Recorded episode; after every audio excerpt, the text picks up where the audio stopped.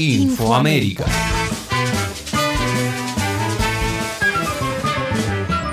En esta edición, Bolsonaro entrega al sector privado la empresa estatal de energía eléctrica. Colombia define su futuro.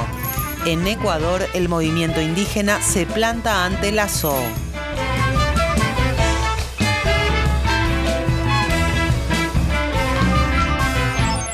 Brasil. Bolsonaro privatiza la empresa eléctrica más grande de América Latina.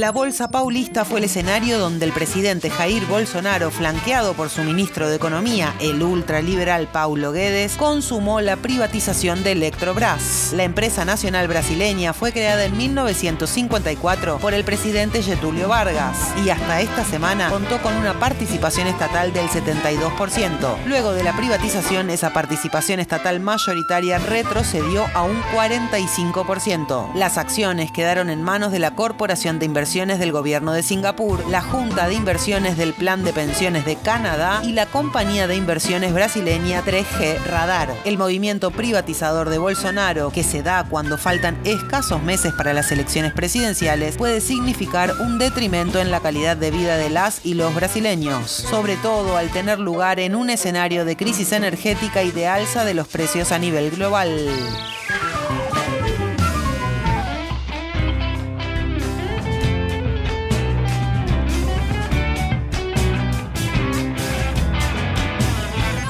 Colombia, punto de bifurcación.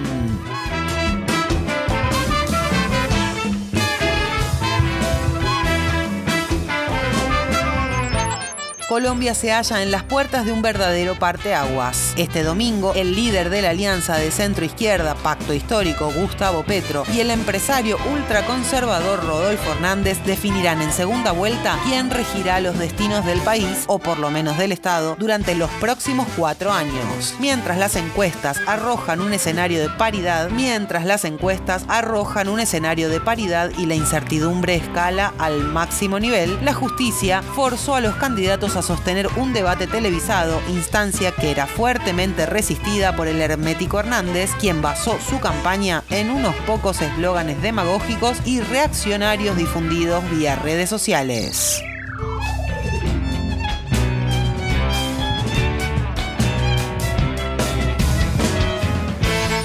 Ecuador, el pueblo resiste al neoliberalismo de Lazo.